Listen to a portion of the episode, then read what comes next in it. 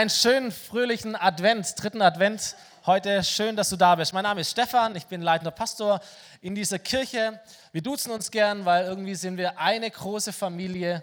Und was wir möchten als Familie, worüber wir uns besonders freuen, ist, dass Gäste immer wieder da sind, die uns kennenlernen, die uns besuchen, die äh, so teilnehmen. Das ist großartig, so eine Familie zu sein, wo immer wieder neue Leute dabei sind. So ein herzliches Willkommen an euch. Schön, dass wir miteinander feiern dürfen. Wolltest du klatschen? Darfst du gerne machen. Und der Rest auch.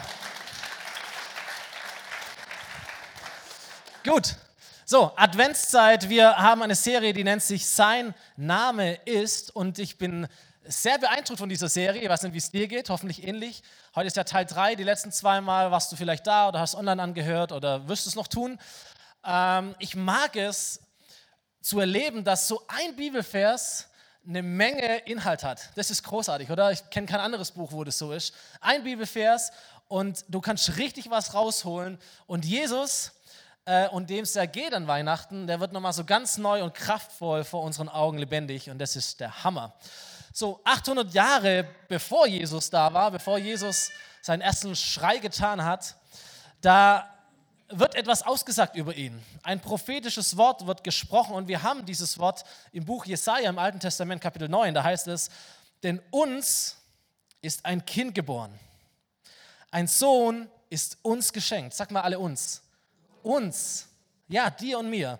Er wird die Herrschaft übernehmen und man nennt ihn wunderbarer Ratgeber, starker Gott, ewiger Vater und Friedensfürst.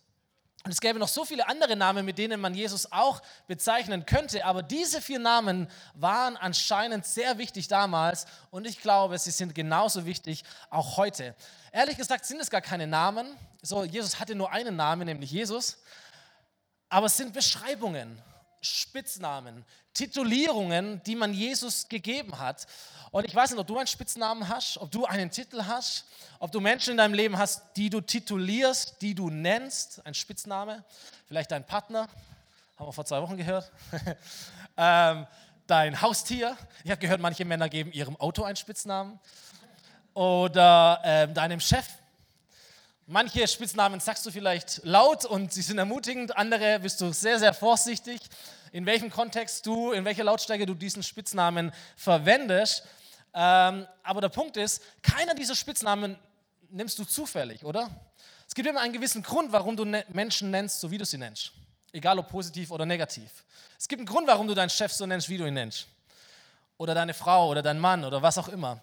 Da gibt es Gründe dafür. Und diese Namen von Jesus, die sind nicht zufällig so gewählt worden, sondern die sind eine Beschreibung seines Wesens, seines Charakters, dessen, der er ist, seiner Ausstrahlung, seiner Bedeutung, seinen Taten. So, es hat eine immense Bedeutung. Diese vier Namen haben eine immense Bedeutung für die damalige Zeit gehabt, für die Menschen, die Jesus live erlebt haben und genauso auch für dich und für mich heute.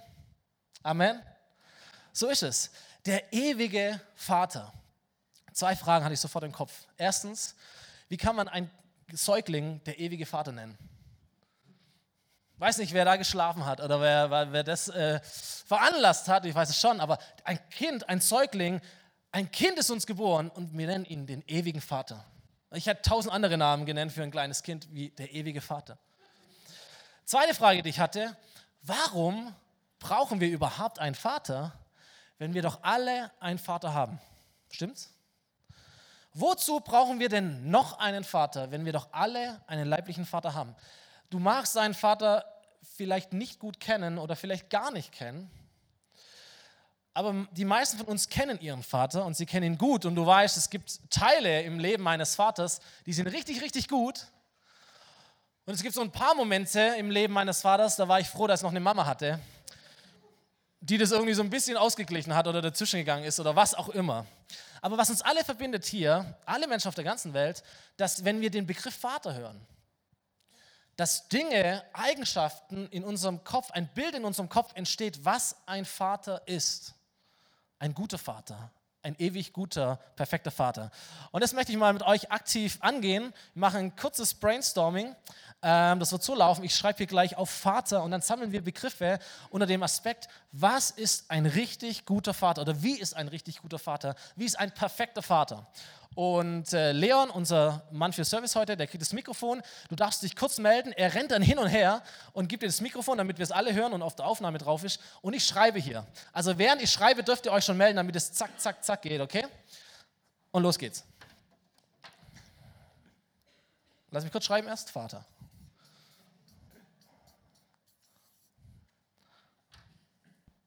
Ein Versorger.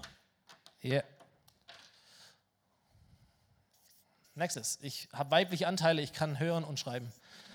Gleichzeitig. Ist so. Ein Vater ist gerecht. Ja. Ein Vater ist voller Güte. Ja.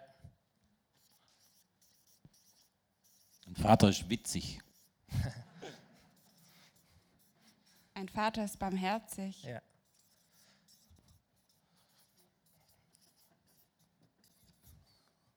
Ein guter Vater kann sich selbst führen. Führen. Okay. Ein Vater ist ein Vorbild. Ja.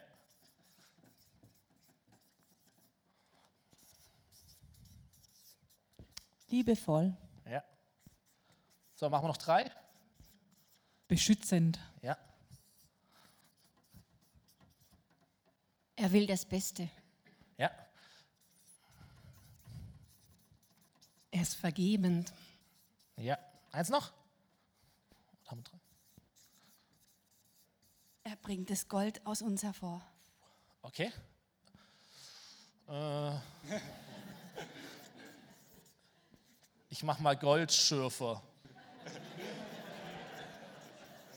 Rein aus Zeitgründen. Dankeschön. Leon, hast du gut gemacht. Ein Applaus.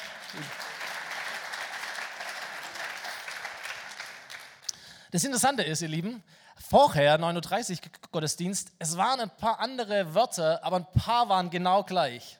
Und wenn wir jetzt das Spiel noch ein bisschen weiter gespielt hätten, es wären wahrscheinlich relativ exakt dieselben Eigenschaften gekommen. Und wisst ihr was? Ich als alter Prophet wusste das schon im Voraus.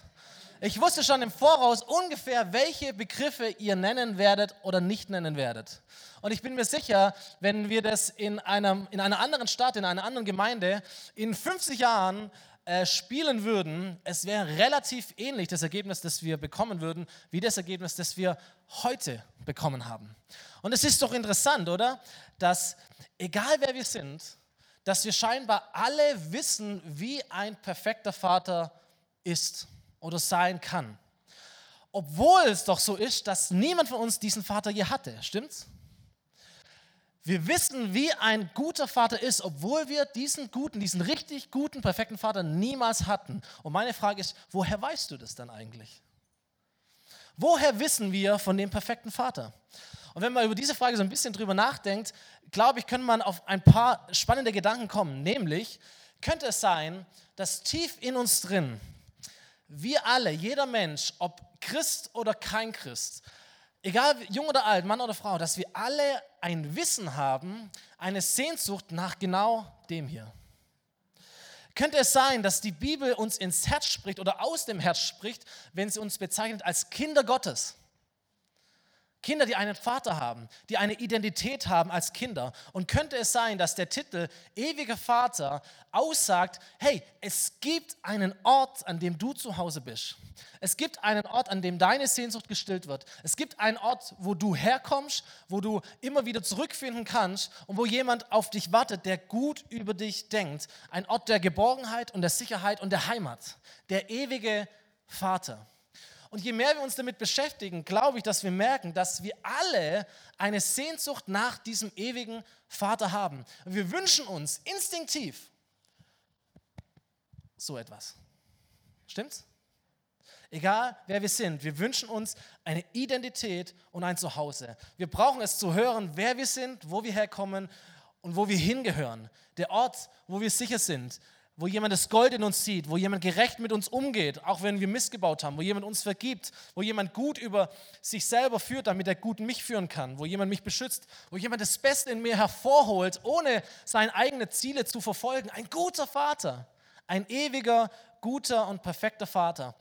Und das ist so eine Frage, könnte es sein, dass wir alle dazu berufen sind, Kinder dieses Vaters zu sein oder zu werden. Gott, der ewig perfekte Vater. Und Jesus, wir kommen noch ein bisschen drauf, Jesus zeigt uns diesen Vater. Jesus spricht von diesem Vater. Er zeigt uns auch den Weg zu diesem Vater und er repräsentiert ihn. Jesus wird genannt der ewige Vater. Warum? Warum hat Jesus diesen Titel, diesen Namen? Ich glaube, es ist der Grund, damit du und ich, damit wir nicht vergessen, wer wir sind und wo wir hingehören. Der ewige Vater, damit du immer weißt, ich bin berufen, ein Kind des Höchsten zu sein. Und da ist meine Heimat, da ist mein Zuhause, das ist meine Identität. Deswegen hat Jesus diesen Namen, der ewige Vater. Und das, was für uns gilt, wir sehen es in der Bibel beispielhaft an Israel, an diesem Volk Israel. Dieses Volk war ausgewählt von Gott, um der ganzen Welt zu zeigen, wie lebt man mit dem ewigen Vater. Wie lebt man mit dem ewigen Vater? Und immer wieder lesen wir, wie Gott sein Volk erinnert an genau diese Dinge, an ihre Identität und an ihr Zuhause. Er erinnert sie daran, wer sie sind, wo sie herkommen, wer er ist und was der ganze Plan ist. Und immer wenn Israel in diesen Punkten scheitert, wenn sie vergessen, wer sie sind, wenn sie vergessen, wo sie herkommen, wenn sie vergessen, um was es eigentlich geht, wenn sie Gott vergessen, immer dann passiert etwas Schlimmes. Immer dann geht das ganze Ding irgendwie schief. Und Dinge passieren, wo du liegst und denkst, hä, wie doof seid ihr denn? Aber ist es in unserem Leben nicht genauso? Dass wenn wir an diesen Punkten wackeln und scheitern oder nicht Bescheid wissen oder vergessen, dass unser Leben in eine ganz komische Schieflage gerät. Und deswegen gibt Gott Erinnerungshilfen. Und eine dieser Erinnerungshilfen lesen wir im vierten Buch Mose, Kapitel 15. Der Herr sprach zu Moses, war der Leiter dieser, dieses Volkes, sagt den Israeliten, dass sie und alle ihre Nachkommen an die Zipfel ihrer Gewänder Quasten nähen sollen, die mit einem Stück Schnur aus violettem Purpur befestigt sind. Diese Quasten sollen euch daran erinnern, meinen Geboten zu gehorchen. Immer wenn ihr sie seht, sollt ihr an meine Weisungen denken. Und das wird euch helfen, nicht mit euren Gedanken und Blicken umherzuschweifen und eure eigenen Ziele zu verfolgen, denn ich möchte, dass ihr meine Gebote im Herzen bewahrt und sie befolgt. Denn ich bin euer Gott, ich habe euch aus Ägypten befreit, um euch zu zeigen, ich, der Herr, bin euer Gott. So, weiß nicht, wie gut du dich auskennst mit äh, Kultur des, der, des Volkes Israel. Es ist uns wahrscheinlich eher ein bisschen fremd. Ich habe uns mal ein Bild mitgebracht von einem Talit, so nennt man ein solches Gewand oder so ein Gebetsschal. Ich bin selber nicht ganz sicher, aber so sieht es scheinbar aus und diese Schnüre, die da unten hängen, das sind diese, diese Quasten. Und wenn ein Jude nun betet, und diesen Schal über den Kopf zieht oder über die Schultern so fallen lässt und er diese Quasten sieht und spürt oder auch an ihn sie anfassen kann, dann ist es eine Erinnerungshilfe für ihn, dass er zwei Sachen nicht vergessen darf. Erstens, ich sollte Gottes Gebote befolgen und zweitens, Gott ist derjenige, der mich befreit, der mich erlöst hat aus Ägypten. Das ist ja diese ganz große Geschichte des Volkes, aber der es auch immer wieder tut, der mich frei macht und der mich erlöst. So und ich, wir sollen Gottes Gebote befolgen und ihm gehorchen. So ganz klar ruft uns die Bibel dazu auf. Aber wenn wir ehrlich sind, kannst du nochmal diesen, diesen, diesen Vers machen. Wenn wir das lesen, ich möchte, dass ihr meine Gebote im Herzen behaltet und sie befolgt, denn ich bin euer Gott. Wenn wir das lesen, dann glaube ich, geht es gar nicht mehr so stark um, um wir und Gott, sondern es geht ganz stark um uns und unser Vaterbild. Weil du kannst einen strengen Vater haben oder gehabt haben oder einen sehr äh, über die Maße strengen, autoritativen, hierarchisch denkenden Vater und du liest einen solchen Satz, den Gott dir zuspricht. Und was bei dir im Kopf kommt, ist so ein Satz wie, solange du die Füße unter meinen Tisch hast, hast du mir zu gehorchen, egal was du willst, weil ich bin der Vater. Kennen wir solche Sätze? Die Frage ist, werden wir gehorsam sein? Und die Frage ist, warum werden wir gehorsam sein? Vielleicht werden wir gehorsam sein, weil wir Angst haben, dass etwas Schlimmes passiert oder wir werden gehorsam sein, bis wir halt 18 sind und dann tschüss. Oder wir sind nur nach außen hin gehorsam, aber innerlich sieht es ganz anders aus in unserem Leben. Und viele Menschen verstehen Gott so. Die höchste Autorität, die es gibt und die er ja auch ist. Und du musst halt tun, was Gott sagt, ob du willst oder nicht, weil er Gott ist. Und da steht es ja auch. Ich bin der Herr, euer Gott. Und ich möchte, dass ihr meine Gebote im Herzen bewahrt und sie befolgt. So, jetzt bin ich ja selber Papa. Drei Kinder haben wir äh, zu Hause, drei kleine Kinder. Und viele von uns sind Eltern. Und wir Eltern wissen, Regeln ist eine gute Sache. Stimmt's? Amen. So, Leben und Tod hängt ab von Regeln zu Hause, weil du weißt, wenn du deine Kinder machen lässt, was sie wollen, dann äh, essen sie den ganzen Tag Süßigkeiten und sie gucken den ganzen Tag Fernsehen und niemand räumt auf daheim und alles ist total chaotisch und, äh, ähm, und Dinge passieren oder sie machen Dinge, wo du daneben stehst und denkst, oh, warum machst du denn sowas? Und dann erinnerst du dich daran, dass du selber ja auch mal ein Kind warst und auch die Dinge vielleicht gemacht hast oder gerne gemacht hättest, aber da gab es ja deine Eltern, die das verboten haben. Und jetzt bist du selber Eltern und du verstehst, hey, so dumm war das gar nicht. Weil das, was du gerade tust, liebes Kind, das ist tatsächlich blöd. Und es tut dir nicht gut. Und deswegen gibt es Regeln. Stimmt's?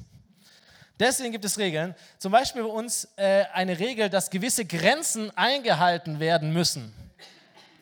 Vor allem in der Weihnachtszeit und vor allem mit Schokolade, okay? Ist jemand da, der Schokolade gerne hat? Oh, der blockiert. Komplett. Hat und habe ich gesehen. Ist immer gut, wenn man vorne sitzt, weil so weit kann ich nicht schmeißen. Habe ich auch noch einen gesehen? Wow. Der Rest ist für mich daheim, sorry.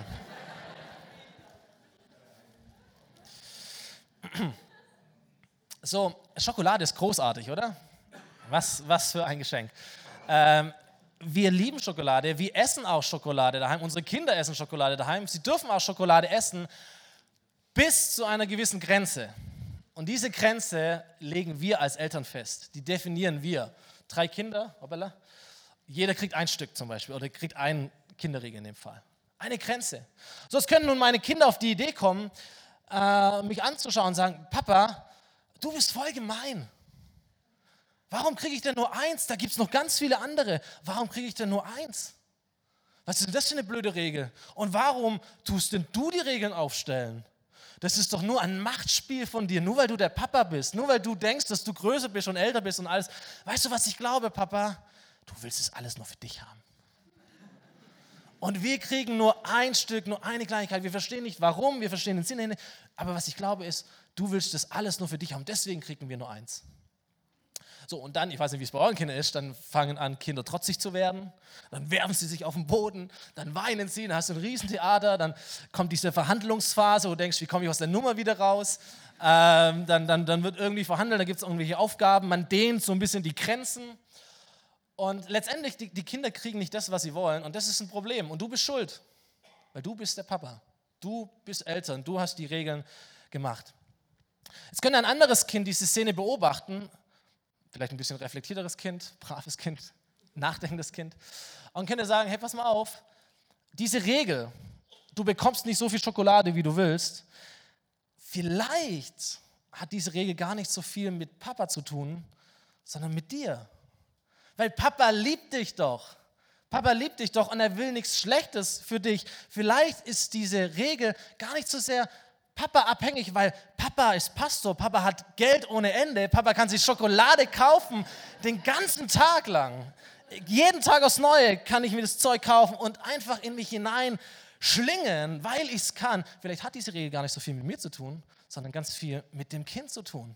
Und vielleicht kommt das Kind auf den Gedanken, dass es einen Sinn hat, dass du nicht so viel Schokolade essen kannst, wie du möchtest, weil es viel Zucker hat und weil es nicht gut ist oder weil du, keine Ahnung, weil es dir einfach schadet. Ich weiß nicht, ob das Kind jetzt das wirklich so versteht, aber wenn es weiß, dass der Papa gut ist, wenn es weiß, dass der Papa es liebt, es könnte zu der Einsicht gelangen, die Regeln, die Papa aufstellt, die sind gut, die sind sinnvoll.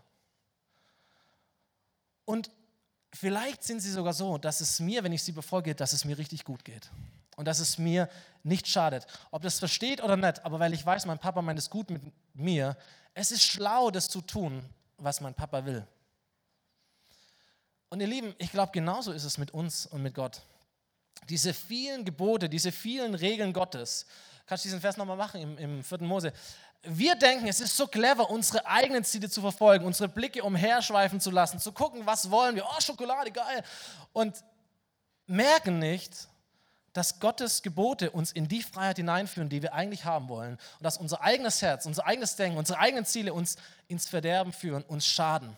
Und deswegen gibt Gott, der perfekte, ewig gute Vater, uns Regeln, weil er weiß, was ist gut für dich und was ist nicht gut für dich. Weil er weiß, dass jede deiner Entscheidungen Konsequenzen hat. Für dich und für andere Menschen. Gute Konsequenzen oder nicht so gute Konsequenzen. Und deswegen gibt es Regeln. So, es ist nicht egal, was du sprichst, da gibt es Regeln, was gut ist zu reden und was nicht gut ist zu reden. Weil Gott möchte, dass du gut redest und dass dein Leben gelingt und dass du nicht daran scheiterst. Deswegen gibt es Regeln im Umgang mit anderen Menschen, im Umgang mit unserer Sexualität, mit unserer Zeit, mit unserem Geld. Aber in all diesen Fragen entscheidest du, mit welcher Brille schaust du Gott an. Meinst der ewig perfekte Vater gut mit mir oder nimmt er mir was weg? Und deswegen ist es so wichtig, dass wir uns immer wieder daran erinnern, der ewig gute Vater will das Beste für uns. Amen.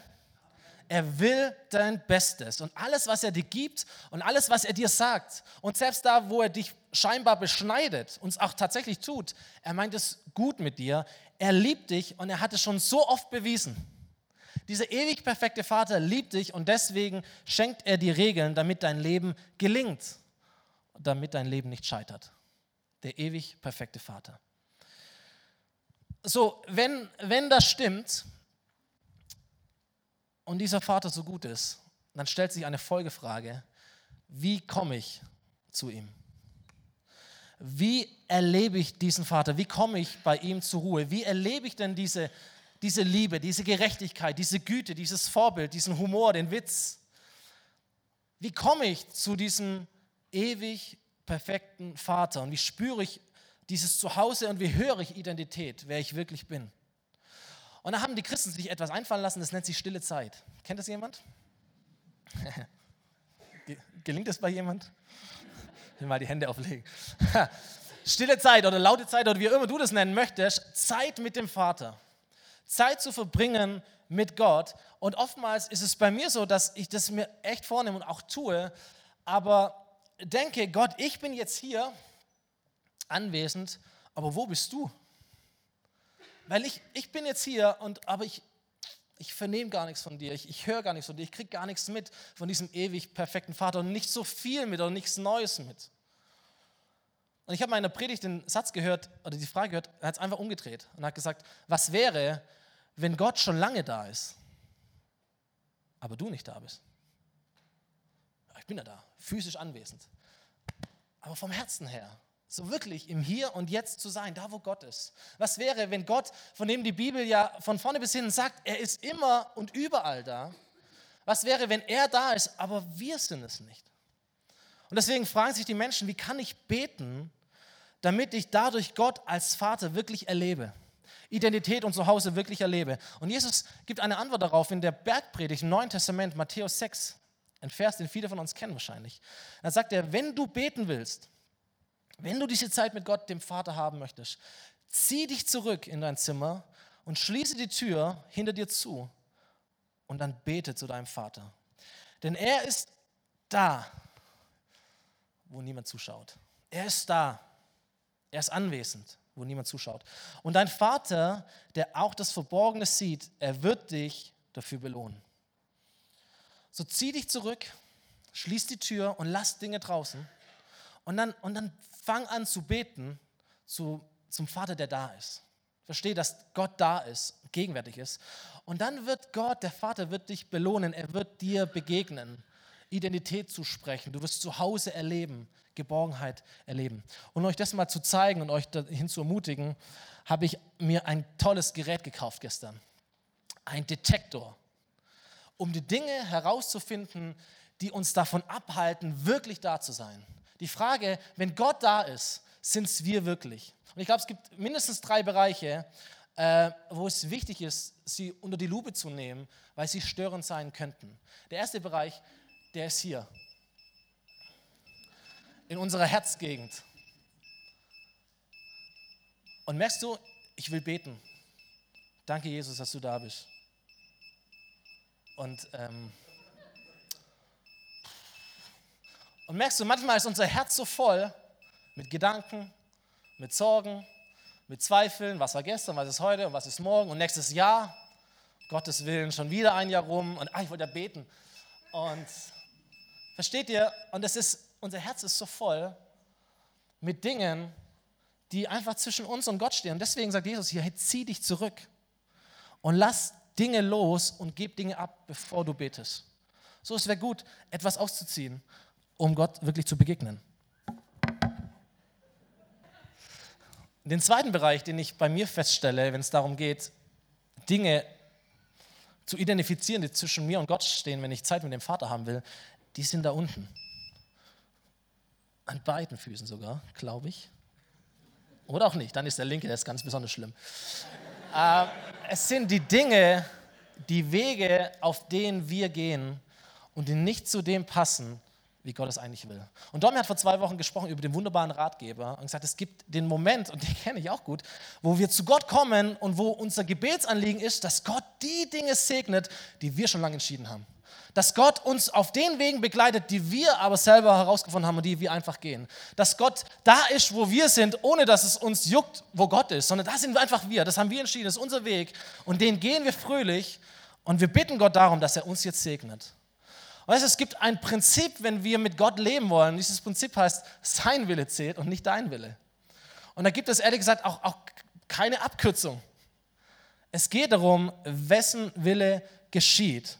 Und so glaube ich, dass es oftmals der Fall ist, dass unsere Beschäftigkeit mit unseren Zielen, mit den Wegen, die wir einschlagen oder einschlagen wollen, dass die uns so im Weg stehen, dass wir den Vater nicht hören oder nicht so gut hören und nicht neu hören, weil wir viel zu beschäftigt sind mit, mit unseren eigenen Zielen. Und deswegen sagt Jesus, hey, zieh dich zurück in die Verborgenheit, da wo dein Vater gegenwärtig ist. Und vielleicht ist es gut, manchmal einfach auszuziehen und loszulassen und abzugeben, bevor du betest.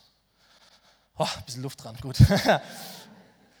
Der dritte Aspekt ist der heißeste. Und der ist hier. Funktioniert. Ist dein Ego. Stimmt? Du willst Gott begegnen, aber dein Ego ist halt auch da. Du willst zu Gott kommen und du willst Zeit mit dem Vater haben, aber du kommst mit dieser Einstellung, Gott, also ich bin schon richtig gut. Ich kann schon richtig was.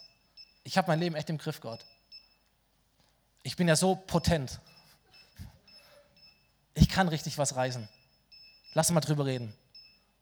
Und wir merken nicht, dass unser Ego Gott abstößt oder zwischen uns und Gott steht. Und wenn Jesus sagt, zieh dich zurück, geh ins Verborgene, dann frage ich mich, was wäre, wenn wir es schaffen würden, unser Ego abzulegen? Und das ist die Form von Demo, die wir brauchen, unser Ego abzulegen, um vor Gott zu sein, wie wir sind. Lass uns das tun.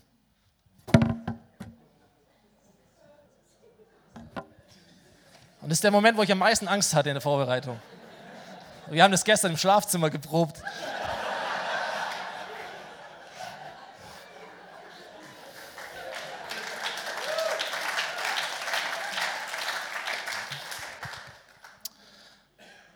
mir war das deswegen so wichtig, weil ich denke, hey, es ist nicht so cool, irgendwie vor Leuten in Unterhosen zu stehen. Es ist peinlich, oder? Es ist echt peinlich, es ist demütigend. Und du fragst dich, Gott, ohne Ego, ohne eigene Ziele, ohne Sorgen, ohne Gedanken, Gott, was bleibt eigentlich noch von mir übrig? Und das ist die Frage. Was bleibt von dir noch übrig? Was bleibt von dir noch übrig? Und Gott sagt, ey, oder Jesus sagt, wenn du beten willst, wenn du den Vater erleben willst, wenn du ihn hören willst, wenn du Identität und Zuhause erleben willst, geh ins Verborgene, geh in dein Zimmer und lass Dinge weg, weil es gibt Dinge, die stehen zwischen dir und Gott und nicht Gott hat damit ein Problem, du hast damit ein Problem. Nicht Gott ist abgelenkt, Du bist abgelenkt. Nicht Gottes Herz ist zu voll, dein Herz ist zu voll. Nicht Gottes Ziele stören, deine Ziele stören. Nicht Gottes Ego ist im Weg, dein und mein Ego ist im Weg. Und wenn wir Gott erleben wollen, wenn wir den Vater erleben wollen, dann ist es gut, in einen verborgenen Raum zu gehen, in einen verborgenen Raum zu gehen, die Tür zuzuschließen und die Sachen vor der Tür zu lassen und Gott in der Verborgenheit zu suchen. Weil du feststellen wirst, in diesem Raum bei Gott, in dem Eins zu eins mit Gott, da werden Dinge offenbar werden, weil du wie nackt vor ihm stehst. Da werden Dinge offenbar werden, die er dir zeigen möchte, die er dir in einer Tiefe zusprechen möchte, die du bisher noch nicht kanntest. Und dass es deswegen gut ist, dass es einen verborgenen Raum gibt, wo du sagen kannst, Gott, ich bin so froh, dass hier drin nur du und ich bin. Dass hier nicht noch andere Menschen sind, weil du vielleicht noch das eine oder andere auch noch ausziehen müsstest, weil Gott dich darauf hinweist oder weil Gott in einer Tiefe dein Leben verändern möchte, das du bisher noch nicht kanntest. Danke Gott, dass es einen verborgenen Raum gibt, an dem ich mit dir reden kann und in dem ich dich ganz intim erleben darf. So, du hast jetzt ungefähr anderthalb Minuten Zeit, um nachzudenken, was würde der Detektor bei dir auslösen und wie möchtest du darauf reagieren? Und dann geht es gleich weiter. Viel besser. ah. Wie kannst du den ewigen Vater erleben? Erstens, du erinnerst dich daran, dass er gut ist und du läufst auf seinen Wegen und in seinen Geboten, weil du verstanden hast, dass er dir dadurch nicht etwas wegnimmt, sondern dass er dir etwas ermöglicht. Und zweitens, du legst ab vor ihm und du kommst zu ihm offenbar und zeigst dadurch, ich bin bereit, dich zu hören. Es ist nichts, was mich trennt von dir. Ich bin bereit, dich zu hören. So, ewiger Vater, komm, komm. Und wie oft geht es mir so und dir vielleicht auch, dass unser Ego, unsere Gedanken, unsere Sorgen, unsere, unsere Ziele, die Dinge, die wir so selber formulieren und die da sind, die aus uns selber herauskommen, dass die zwischen uns und Gott stehen und dass sie manchmal uns wie so festhalten. Auf der einen Seite sind wir Kinder Gottes und wir sind berufen zur Freiheit, auf der anderen Seite fühlen wir uns so gebunden von diesen Dingen wie versklavt. Und mir geht es manchmal so, vielleicht dir auch, selbst einem Apostel Paulus ging so, der hat einmal geschrieben im Römerbrief im Neuen Testament, und das ist so stark, wo er uns ermutigt, der Geist, der Heilige Geist, den ihr empfangen habt, er macht euch nicht zu Sklaven, sodass ihr von neuem in Angst und Furcht leben müsstet. Er hat euch zu Söhnen und Töchtern gemacht. Und durch ihn rufen wir, wenn wir beten, aber Vater, Papa. Ja, der Geist selbst bezeugt es uns in unserem Innersten, dass wir Gottes Kinder sind. Was für ein starker Vers in diesem Kontext, oder? Der Heilige Geist, der uns zu Kindern Gottes macht, der, wenn wir im Verborgenen beten, der da ist, durch den wir beten und der uns ein Zeugnis in uns gibt, weil er in uns lebt oder leben kann, dass wir eine innere Gewissheit haben, ich bin ein Kind Gottes. Ich weiß um meine Identität. Ich weiß um mein Zuhause, weil der Geist Gottes sagt es meinem Geist. Die kommunizieren in mir. Das ist Teil des neuen Lebens, das Jesus mir ermöglicht hat und Gott mir schenkt und das ich angenommen habe. Der Hammer. Woher kann ich das wissen?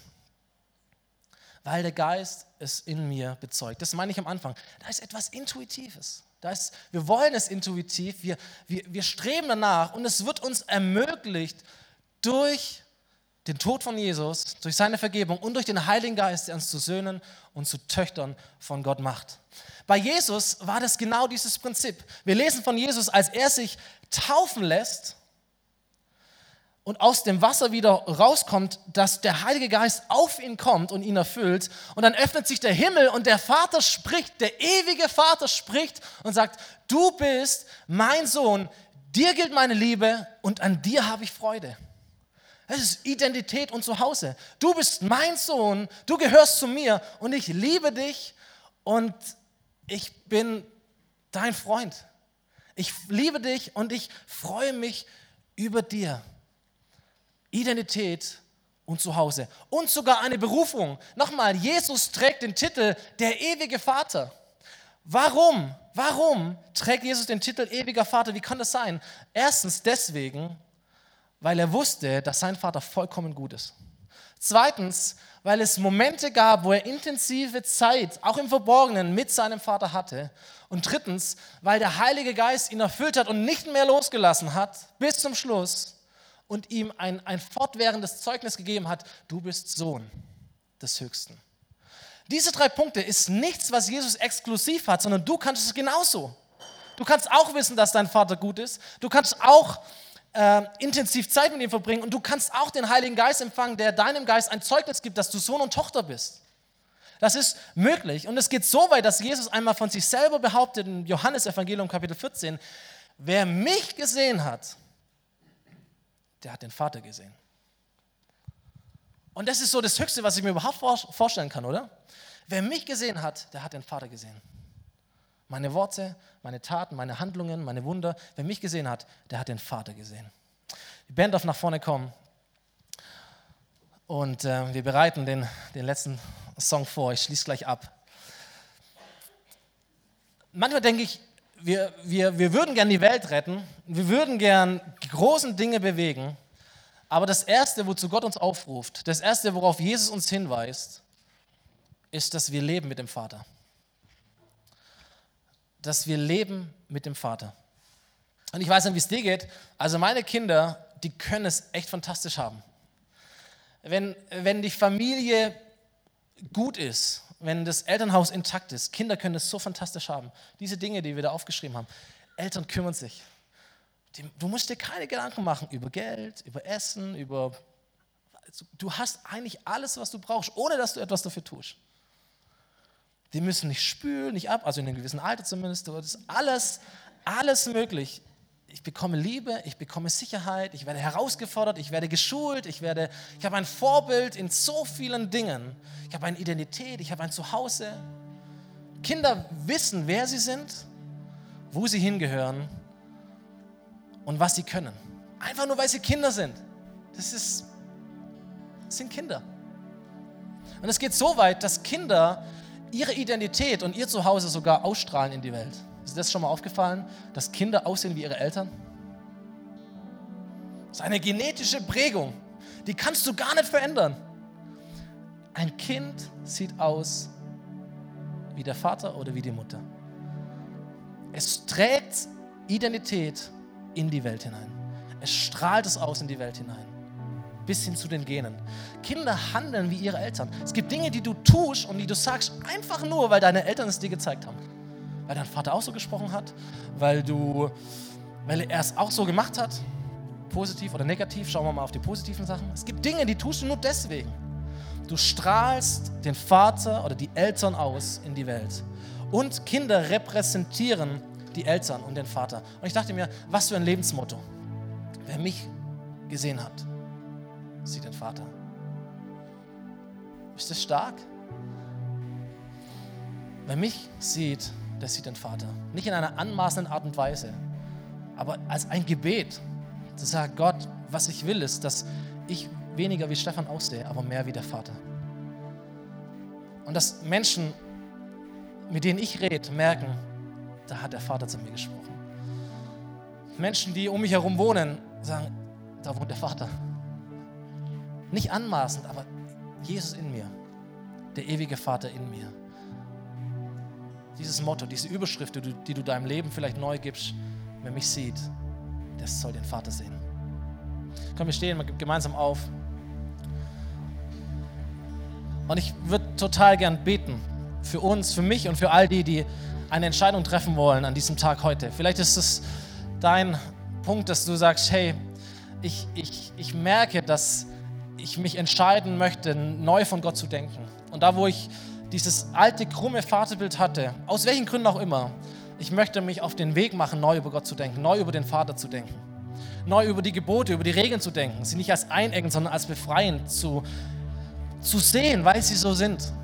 Und das ist deine Entscheidung, die du triffst. Vielleicht bist du hier und du merkst ganz genau, ey, es gibt Dinge, die, die sollte ich ausziehen, bevor ich zu Gott komme. Und ich habe eine Sehnsucht danach, mehr von dem Vater zu erleben, aber gleichzeitig ist mein Leben so voll von anderen Dingen, und ich, ich, ich möchte ablegen, bildlich ablegen, mich bildlich nackt machen vor ihm, damit er mir in einer Tiefe begegnen kann wie niemals zuvor. Und dafür entscheidest du dich. Oder du bist hier und du hast dieses eine Verlangen, dass der Heilige Geist dich erfüllt und sagt, hey, was ich brauche, ist dieses innere Zeugnis. In all dem Rumgeschwimmen in dieser Welt, diese innere Stabilität, wer ich bin und wo mein Zuhause ist was auch immer deine Entscheidung ist, ich möchte gern beten. Und wenn du mitbeten möchtest, darfst du gerne deine Hände zu Gott emporhalten. Nicht als ein Zeichen für mich, ist auch cool, aber als ein Zeichen Gott gegenüber. Gott, hier bin ich, sind meine leeren Hände.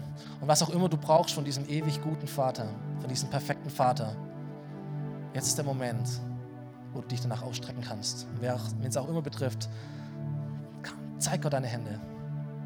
Jesus, ich danke dir, dass, dass du da bist, Herr, und wir einen Gott, einen Vater haben, der da ist, den wir nicht einladen müssen, sondern der da ist und der sich freut über all das, was er auch hier sieht und hört und wahrnimmt. Jesus, und wir halten dir unsere Hände hin als ein Zeichen dafür, dass wir von dir empfangen wollen. Jesus, bete, dass du jetzt deinen Heiligen Geist sendest, dass du ihn schickst und dass er das Werk tut, das nur er tun kann in uns, uns unsere Perspektive zu verändern, unser Denken zu verändern, unsere Gedanken zu verändern, unsere Sicht auch auf unser eigenes Leben zu verändern. Dinge, die wir so schwer loslassen können, dass es uns leicht wird, die Dinge loszulassen. Dass deine Liebe in uns so groß wird, dass es uns leicht fällt, anderes loszulassen, weil wir so viel gewinnen können, wenn wir dir nachfolgen. Und Heiliger Geist, ich bete, dass du redest zu einem jeden Herzen, Herr, dass du ganz klar offenbarst Sünde, Gerechtigkeit und Gericht. Und dass du aber auch ganz klar offenbarst die Liebe des Vaters, die über allem scheint und die über alles erreichbar ist und da ist, Heiliger Geist. Und wie schön, dass wir dich jetzt anbeten dürfen, dass wir dieses Lied nehmen dürfen, diese Minuten nehmen dürfen, um dir zu sagen, dass wir dich brauchen, dass wir dich lieben, dass wir dieses Lied nehmen dürfen, um dir zu sagen, was legen wir ab vor dir. Ein Lied, wo wir uns ausstrecken dürfen nach der Erfüllung mit deinem Heiligen Geist. Amen.